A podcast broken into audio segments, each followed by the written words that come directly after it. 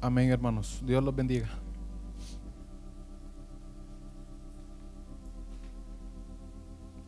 Quiero que abramos nuestras Biblias en Mateo 11, versículo 28.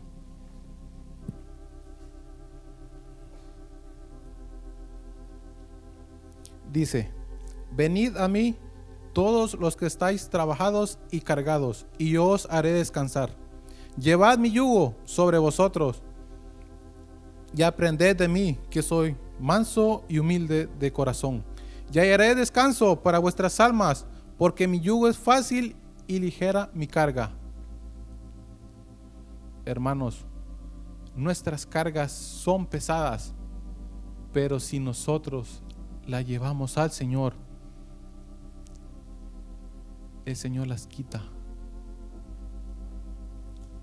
El Señor quita nuestras cargas cuando son para nosotros una carga pesada.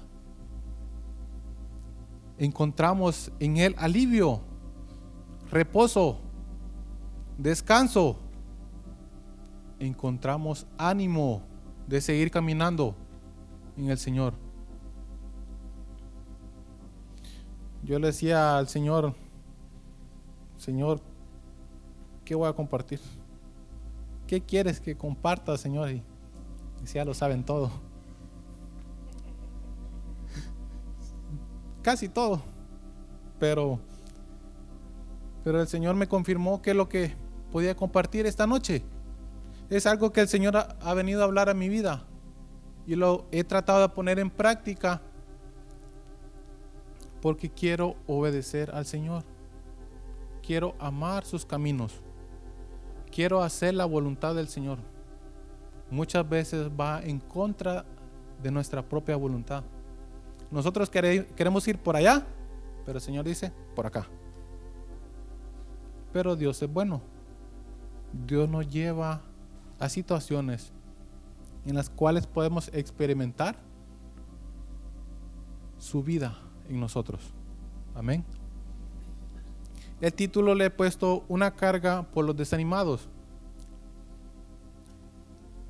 yo había compartido algo el martes con respecto a esto, pero el Señor fue poniendo otros, otros versículos, otras partes en, en eh, la meditación que di el martes, pero quiero dejar algo claro esta noche, que nosotros dependemos del Señor, de Él nada más. Él es nuestra única fuente de vida.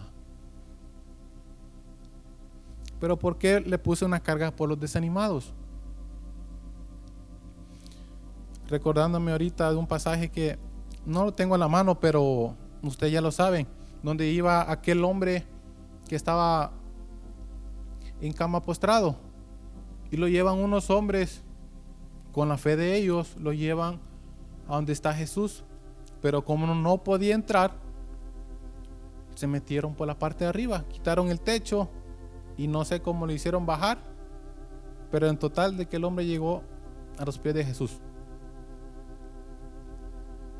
Imagínense qué corazón el de ellos dos, los que llevaban, o la cantidad de hombres que llevaban a ese hombre que estaba postrado en cama. ¿Se imaginan, va? Algo pesado, pero si era así como de mi tamaño, algo pesadito tuvieron que hacer un poco de esfuerzo. ¿Qué hay de aquellos que están desanimados? ¿Qué hay de aquellos que nosotros podemos llevarlos al Señor para que puedan correr? ¿Qué hay de ellos? ¿Quiénes van a correr por ellos? ¿Quiénes se van a esforzar por llevarlos a la presencia del Señor? Por animarlos. Cuando nosotros tenemos un amor por nuestro prójimo, se manifiesta con nuestras obras. Se manifiesta muchas veces con palabras que vienen a traer ánimo al corazón de nuestro hermano. Quiero que vayamos a Jeremías capítulo 12.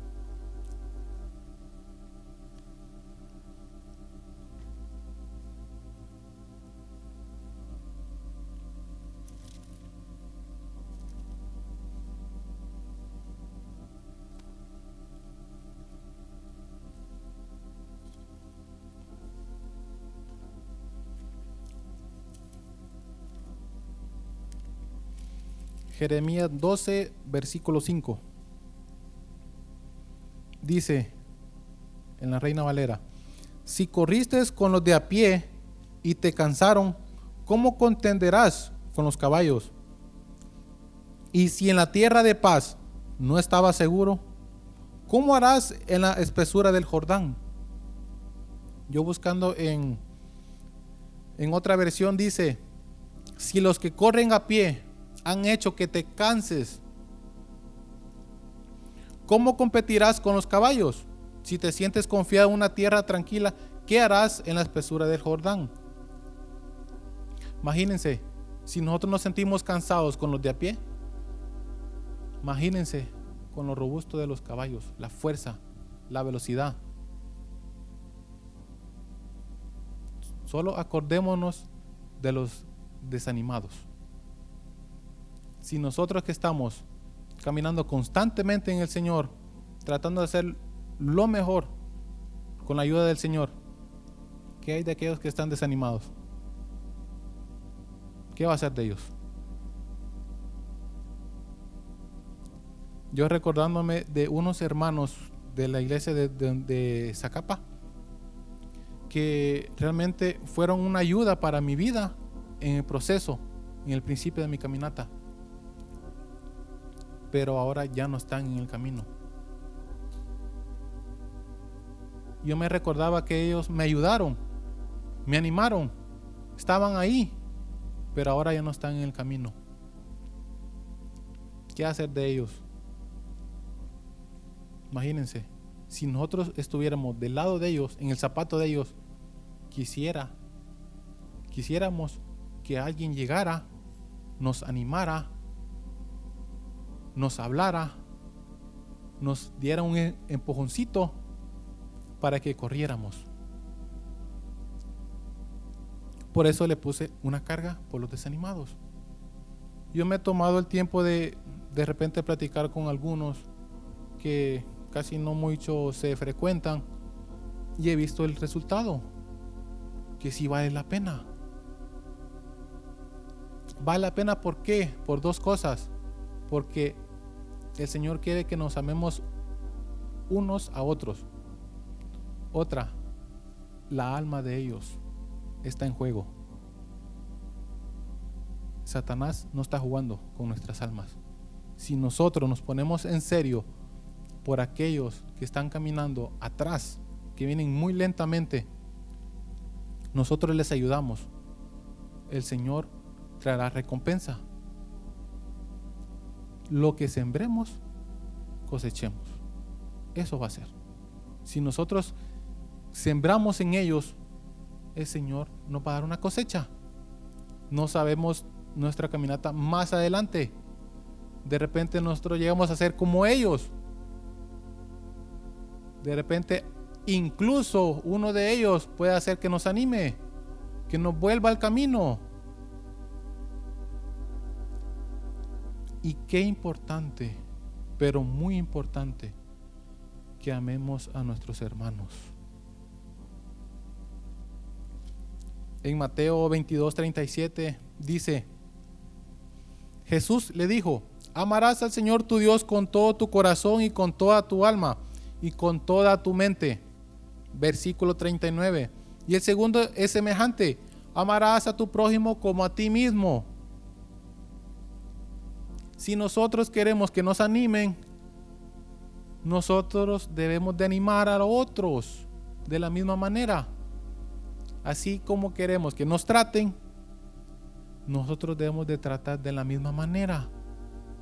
Porque hay muchos que van a responder a esas palabras que compartamos de ánimo. Tal vez no va a ser una prédica, tal vez no va a ser un gran sermón, tal vez va a ser solo un Dios te bendiga.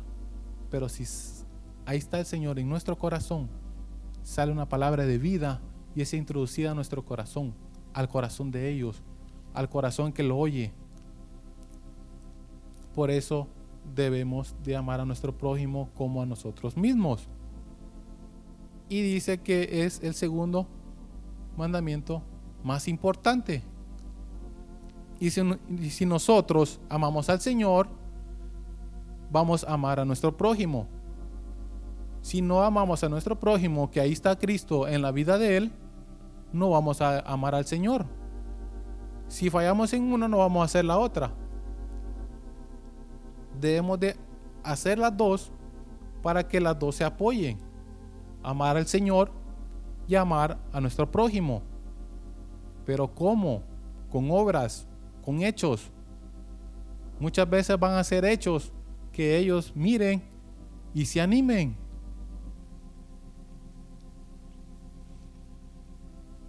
Me acuerdo que una vez yo estaba así como, como dicen, va todo achicopalado, desanimado y de repente yo estaba trabajando como para allá, creo, y escucho la voz del pastor, Luis, salgo corriendo yo, pues. A ver qué quiere, yo tal vez va para afuera y quiere que haga algo. Y de repente él me comparte algo. Y yo necesitaba ese algo en mi vida. Y para mí ha sido una bendición estar en este lugar trabajando. Una, para el Señor, dos, para ellos y tres, porque siempre encuentro palabras de vida que he recibido y siempre trato de compartirla con otros.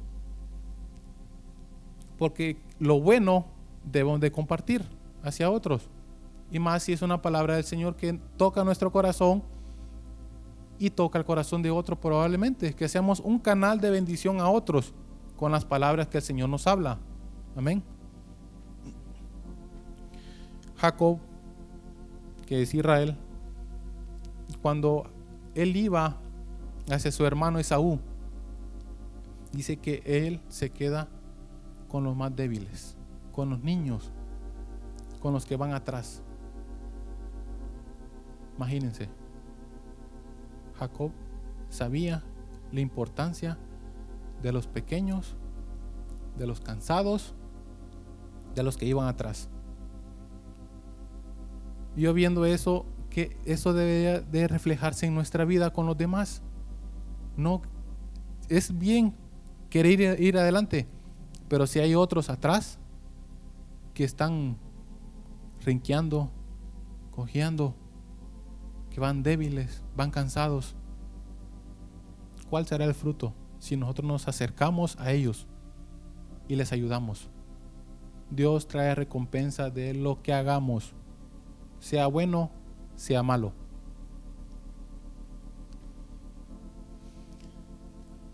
Animar. Dice la palabra animar, traducida es infundir vida y actividad espiritual al cuerpo. Bien interesante eh, lo que significa la palabra animar, porque dice infundir vida. Tanto como nosotros podemos traer vida a nuestro prójimo, podemos traer muerte. Sea una, sea otra, pero algo le impartimos. No hay nada a medias. Vida o muerte. Bueno o malo. Como somos seres espirituales, se transmite. Una vez yo vi un partido, estaba jugando el Real Madrid contra un equipo casi de descenso y me puse a verlo porque me gusta el fútbol y me quedé viendo que estaban jugando y estaban esforzándose.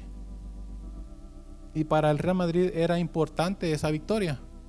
Y para el otro equipo también porque no querían descender. Y el equipo metió un gol. Y el equipo se animó tanto que le metió otro. Y de ahí el otro equipo, que era el Real Madrid, metió uno. Y se estaba levantando el equipo del Real Madrid. Pero en eso, que se pusieron pila los otros, le metieron otro.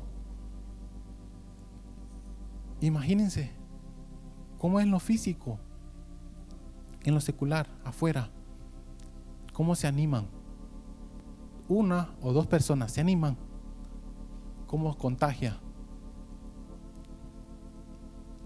¿cómo será en lo espiritual? ¿Cómo será? ¿Cómo será un pequeño carbón encendido junto a otros que no están? Comienzan a arder, poquito en poquito, de poquito en poquito. ¿Y qué llega a ser? Una gran brasa. Y de brasa, fuego. Imagínense, si nosotros como carbón encendido estamos a los que están fríos, probablemente ellos se pueden encender, se pueden encontrar con el Señor. Imagínense qué galardón sería para nuestras vidas si ese hermano llegase al cielo. Que tú le compartas algo y que lamentablemente le suceda algo en la vida que muera y que se encuentre con su Dios y pueda llegar al cielo. Y si las últimas palabras fueron de ánimo en su vida de cualquiera de nosotros, ¿cuál será su recompensa aquí en la tierra? ¿Cuál será la recompensa en lo eterno? Por eso es importante el ánimo entre unos con otros. Vayamos a 1 Tesalonicenses capítulo 5, verso 11.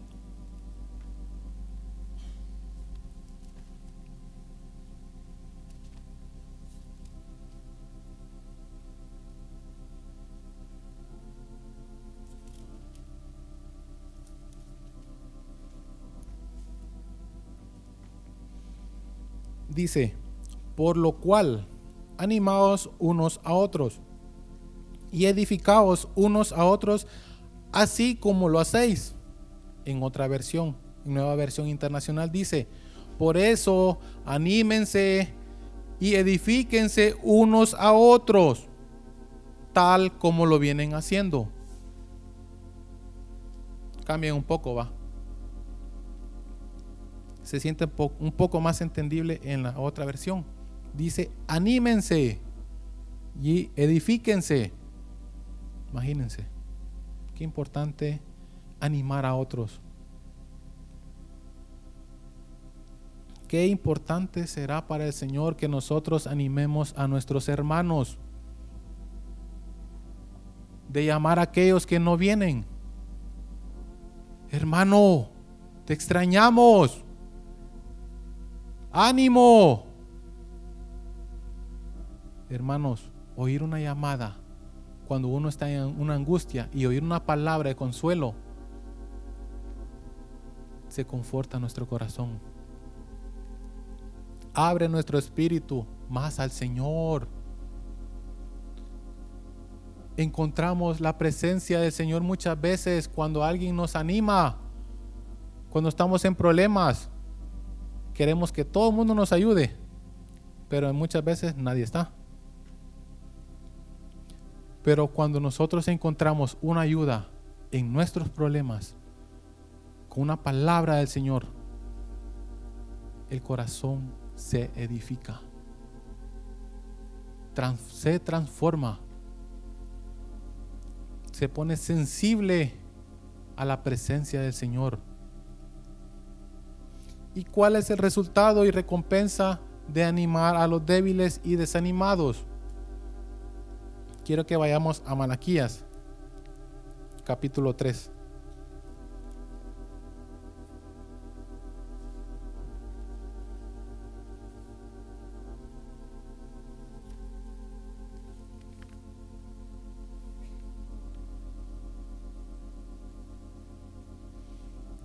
Dice Malaquías capítulo 3, versículo 16. Entonces los que temían a Jehová hablaron cada uno a su compañero, y Jehová escuchó y oyó, y fue escrito, libro de memoria delante de él para los que le temen, para los que temen a Jehová, y para los que piensan en su nombre. Versículo 17. Y serán para mí especial tesoro ha dicho Jehová de los ejércitos en el día en que yo actúe y los perdonaré como el hombre que perdona a su hijo que le sirve. Imagínense. Todo lo que hagamos, nuestras palabras, infundirán vida o infundirán muerte. Pero no queda ahí la cosa. Dice, y fue escrito el libro de memoria delante de él. Nuestras palabras están haciendo apuntadas en el cielo de lo que digamos, sea bueno, sea malo. En el día del juicio, el Señor la va a sacar. La va a sacar, me imagino que si hablamos mucho, va a ser un gran rollo. Pero todo va a salir. Todo. Ahora la pregunta es, ¿qué estamos hablando? ¿Qué estamos haciendo con las palabras? ¿Estamos hablando hasta los, con los codos? ¿Estaremos hablando palabras de vida? ¿Estaremos usando esas palabras para animar a otros, infundir vida, porque somos seres espirituales? Porque lo que impartimos, muchas veces eso somos. Lo que hay en nuestro corazón sale, brota, traspasa el corazón del, del hermano, de cualquier persona, sea bueno, sea malo. Yo compartía con un muchacho de los trabajadores. Lo encontré en la glorieta y lo saludé. De primero el muchacho solo decía buenos días, buenos días, así. Y de repente yo comencé a platicar con él. Y le pregunté de dónde era y me dijo muchas cosas. Venía de otro lugar, asistía a una iglesia. Él vivía en Copán. Asistía a una iglesia allá. Se vino para San Pedro y vive en un sector que es bien peligroso. Pero me decía, yo iba a la iglesia, pero dejé de ir. Me junté con unos amigos que poco a poco me alejaron y ya no estoy yendo. Y le compartí un poco de la escritura. Lo animé. Lo quise confortar con palabras, así como yo quería que me confortaran en el tiempo de desánimo en mi vida, así traté de hacerlo con Él. Compartir un poco de lo que me han compartido. Dar pan de lo que me han dado. Y después de que le compartí eso, el muchacho me saludaba con más alegría. Me platicaba más después. Imagínense. ¿Cuál es el resultado de nuestras palabras? ¿Qué palabras estamos hablando? ¿Palabras del Señor? ¿Palabras vanas? Pero todo está escrito. Todo lo que digamos será presentado en el día del juicio y no va a haber excusa que no lo dijimos. ¿Por qué? Una, hay testigos en los cielos. Lo que estamos hablando. Y hay alguien encargado de apuntar todo lo que nosotros decimos. Pero ¿por qué les comparto esto? Porque en vayamos a Mateo. Mateo capítulo 12.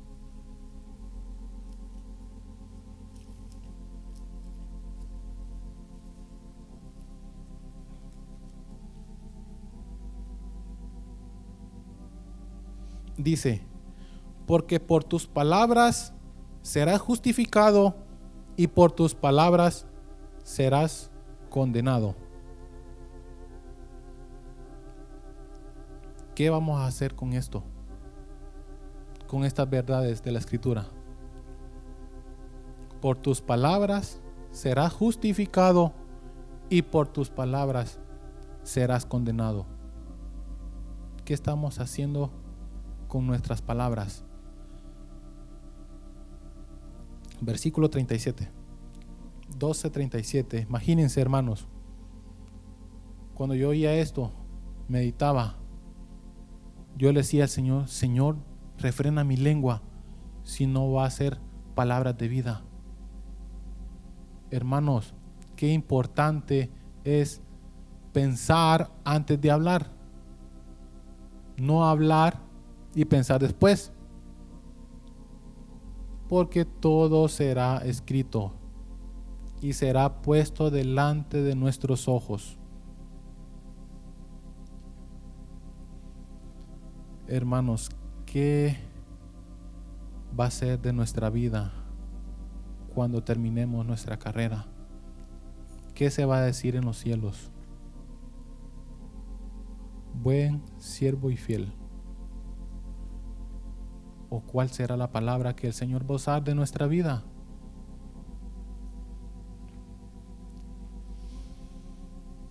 Compartía el pastor Jorge Preciado en, en el curso de finanzas. Decía, si Cristo está en mí, si Cristo está en tu vida, el Señor está ahí. Y donde estemos nosotros, ahí va a estar Él. Lo que veamos, lo que digamos, lo que oigamos, Él va a estar oyendo, viendo, y lo que nosotros hablemos, el Señor va a estar ahí. ¿Qué estamos haciendo?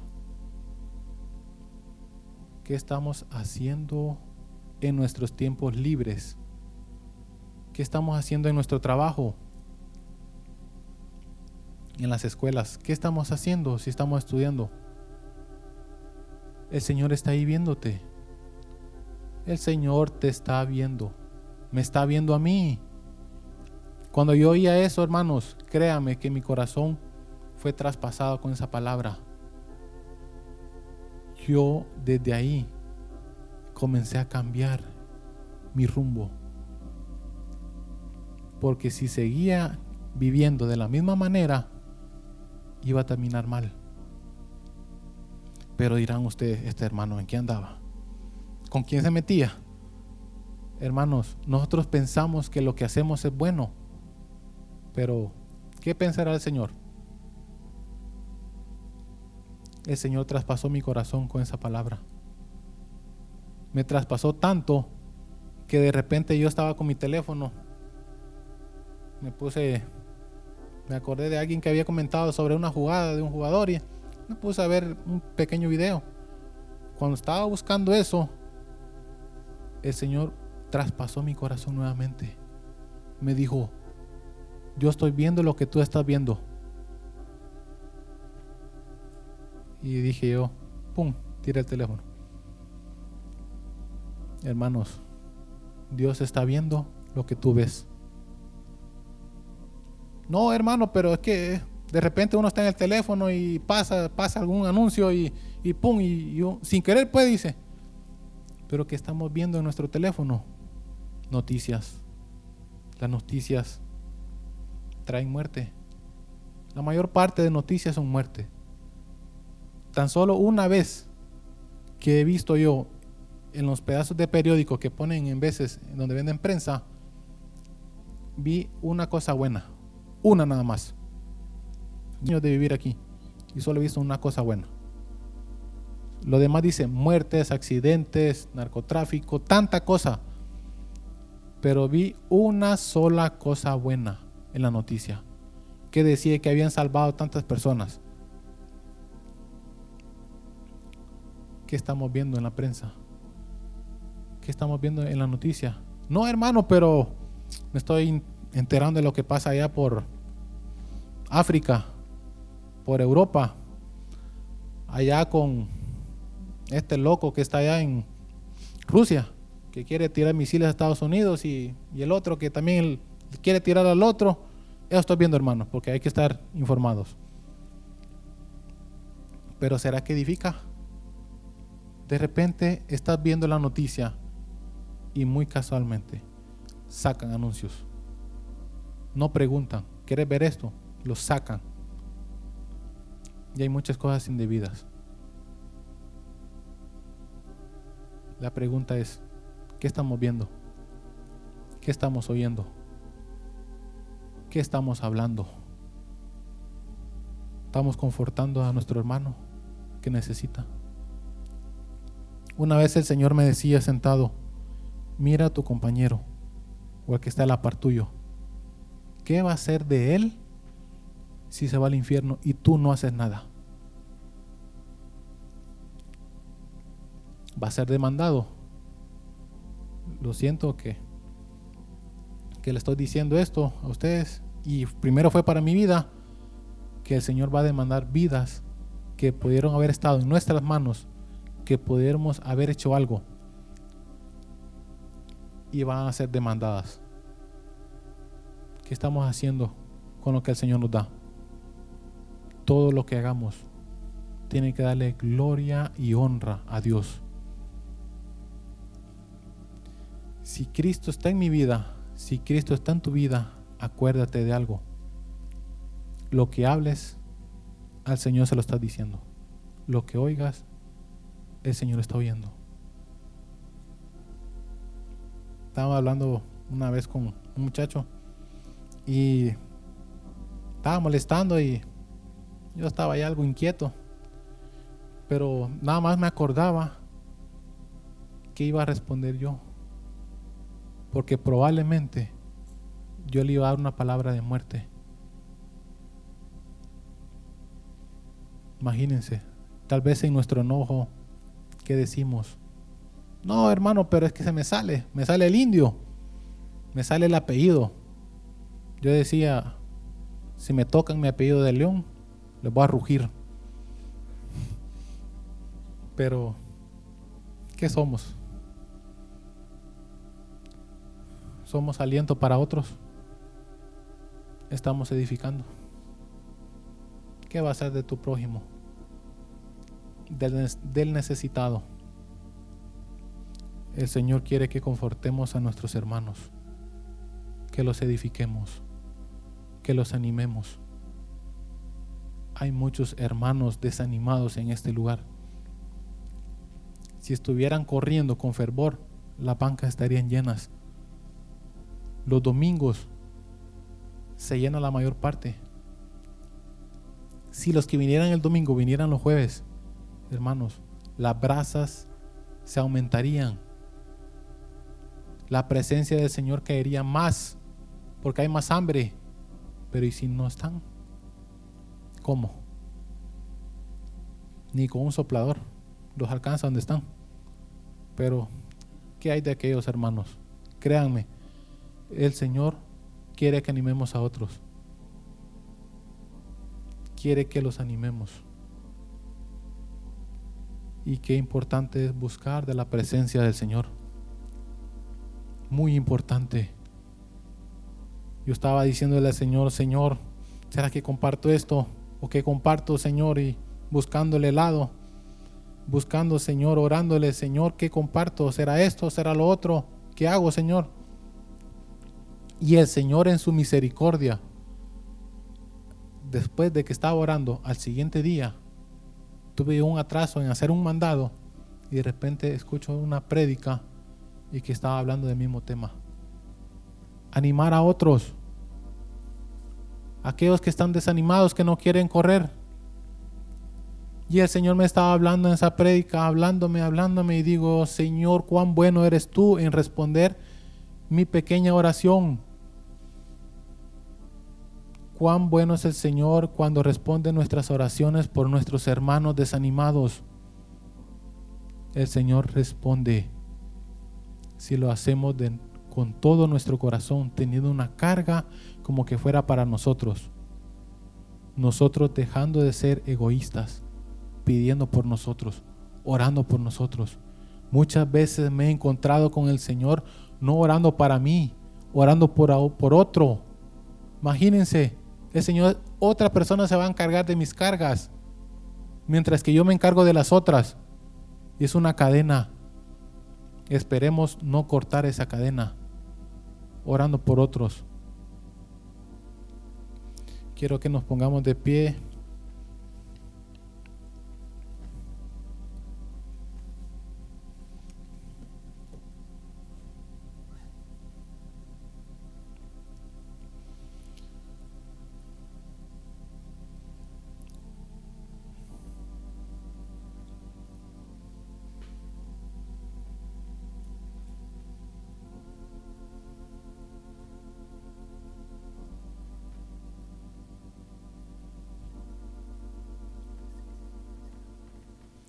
Oyendo hoy una prédica del pastor Marvin.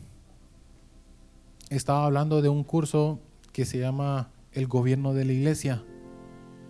Y terminaron la, la lección y terminó diciendo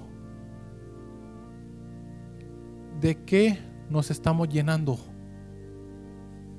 ¿Cuál es? ¿Qué cosa es que estamos llenando nuestra vasija? ¿Qué clase de agua? ¿Aguas negras? ¿O agua cristalina? ¿Agua de vida? Yo le decía, Señor, yo quiero esa agua. Yo quiero vida para que cuando otro tenga sed yo pueda dar de esa agua de la que no fue dada.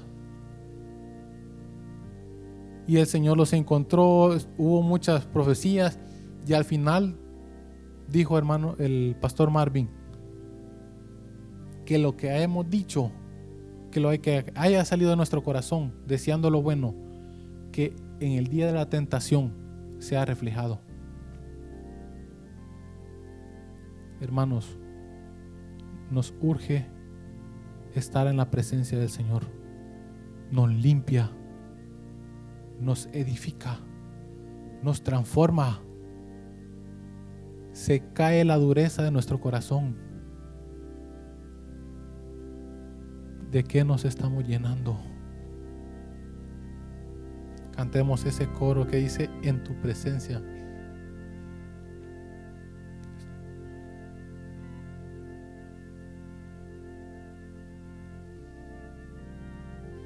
Tu presencia es mi necesidad.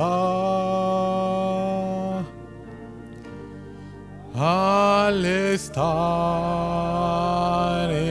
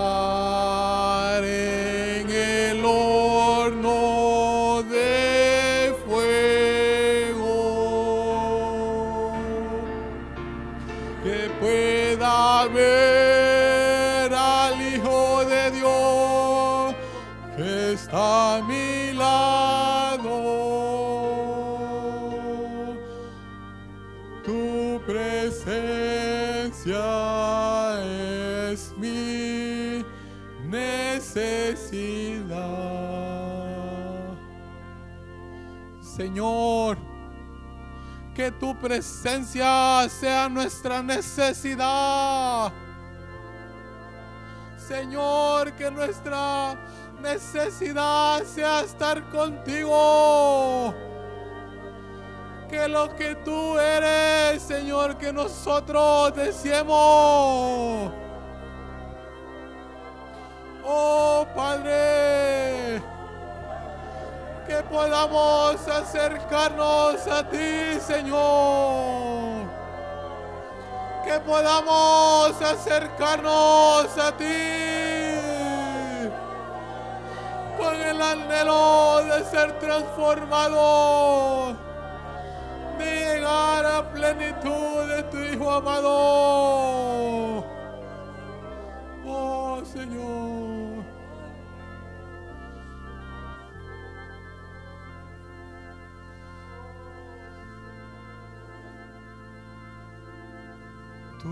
Presencia es mi necesidad.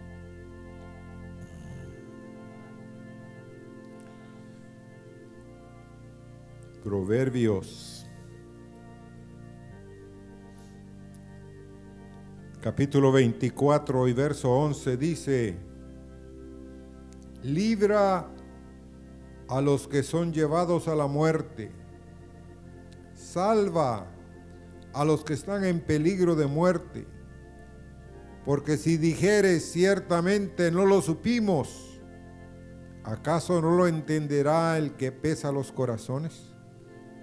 El que mira por tu alma, él lo conocerá y dará al hombre según sus obras.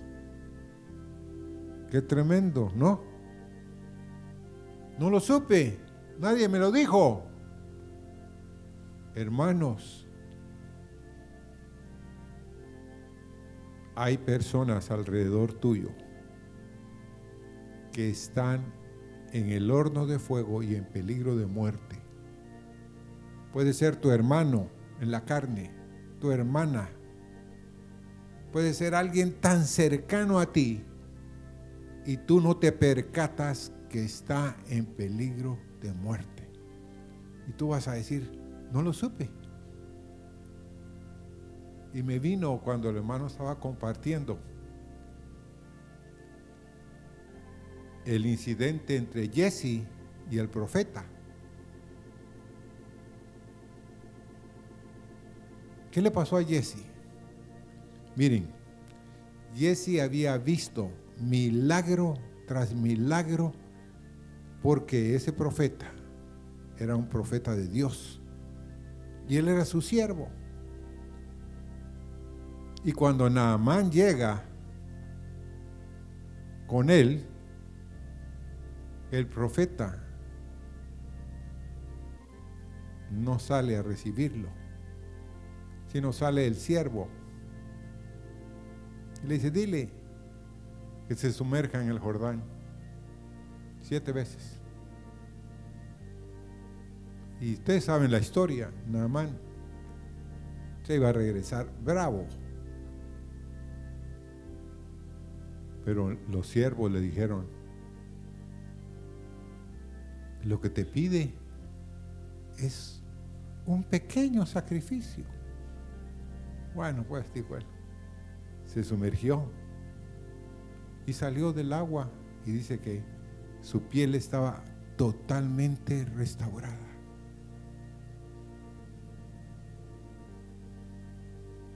Llega y quiere ofrecerle algo al profeta. Y el profeta le dice, no. Pero ahí estaba Jesse. Hermanos, sale Naamán y Jesse sale corriendo. Sin que, según él, el profeta no lo vio cuando corrió. Pero cuando estaba delante de Naamán, dice, y no estaba mi espíritu ahí, pues. Cuando tú le estabas diciendo a Naamán, la lepra de él se te pasará a ti y a tu descendencia. Me llegó, me pegó duro, porque yo dije, a veces hacemos cosas que nosotros decimos nadie vio, pero el Señor que está en ti, como dijo el hermano, lo vio. El Espíritu de Dios lo vio. El Padre lo vio. ¿Qué vas a decir? Si está escrito. Hay un libro de memoria, dice que los libros serán abiertos. Amén, hermanos. Y otro es, si hay un libro de memoria delante de Él para los que temen, que venga el temor de Dios en nuestro corazón donde quiera que estemos. Lo que hagamos, hermanos. En la cámara más secreta, ahí está Dios, porque está en nuestro corazón. Temamos, no sea que vayamos a perecer. Señor, líbranos. Que tu temor venga a nosotros, Señor. Y Señor, también quiero dejar a Jesse. Señor, no sabemos qué hizo Jesse más adelante. Pero lo que sí sabemos también es, por alguna razón, Jesse estuvo delante otra vez del rey. Ya no estaba leproso, Señor. ¿Qué pasó? Está en tu misterio, pero yo sí creo que ese hombre se arrepintió de su pecado, pidió perdón, Señor, y fue restaurado. Y cuando entró la viuda, Señor, que le estaba contando Jesse lo que había acontecido con el hijo de, esa mujer viuda, y le terminó de contar, en ese momento llega la viuda y dice Jesse, ella es, hermanos. Si Jesse era leproso, ¿qué hizo Dios? Para que esa mujer le fuera devuelto todo. Los siete años que había estado fuera le fue devuelto, dijo. Qué tremendo es que en Israel apuntaban lo que era de otro y no como aquí, va que si dejamos entrar los del bordo, ni un árbol se quedaría con nada, ¿va, hermanos? Pero hermanos amados, oigan, me impresionó, porque ese pasaje está después. Es un testimonio de que si nos arrepentimos, Dios puede cambiar nuestro destino. Algún día voy a saludar a Jesse en los cielos. ¿Qué pasó, Jesse? Yo le voy a preguntar. Señor, gracias de nuevo por tus palabras hacia nosotros. Y Señor, que apliquemos nuestro corazón a tu sabiduría, que inclinemos nuestro oído, que oigamos palabras como los sabios, Señor. Ayúdanos a ser hombres y mujeres, jóvenes, señoritas, entendidos de cuál es la buena voluntad de Dios para con nosotros. Que no hagamos nada, Señor, porque cualquier cosa que hagamos estará escrita. Señor, nos arrepentimos por aquellas cosas que hemos hecho que no te hayan agradado ni te están agradando, Señor. Líbranos del corazón engañoso, Señor, del corazón perverso. Líbranos, Señor. Amén. Dios los bendiga, es solo un anuncio.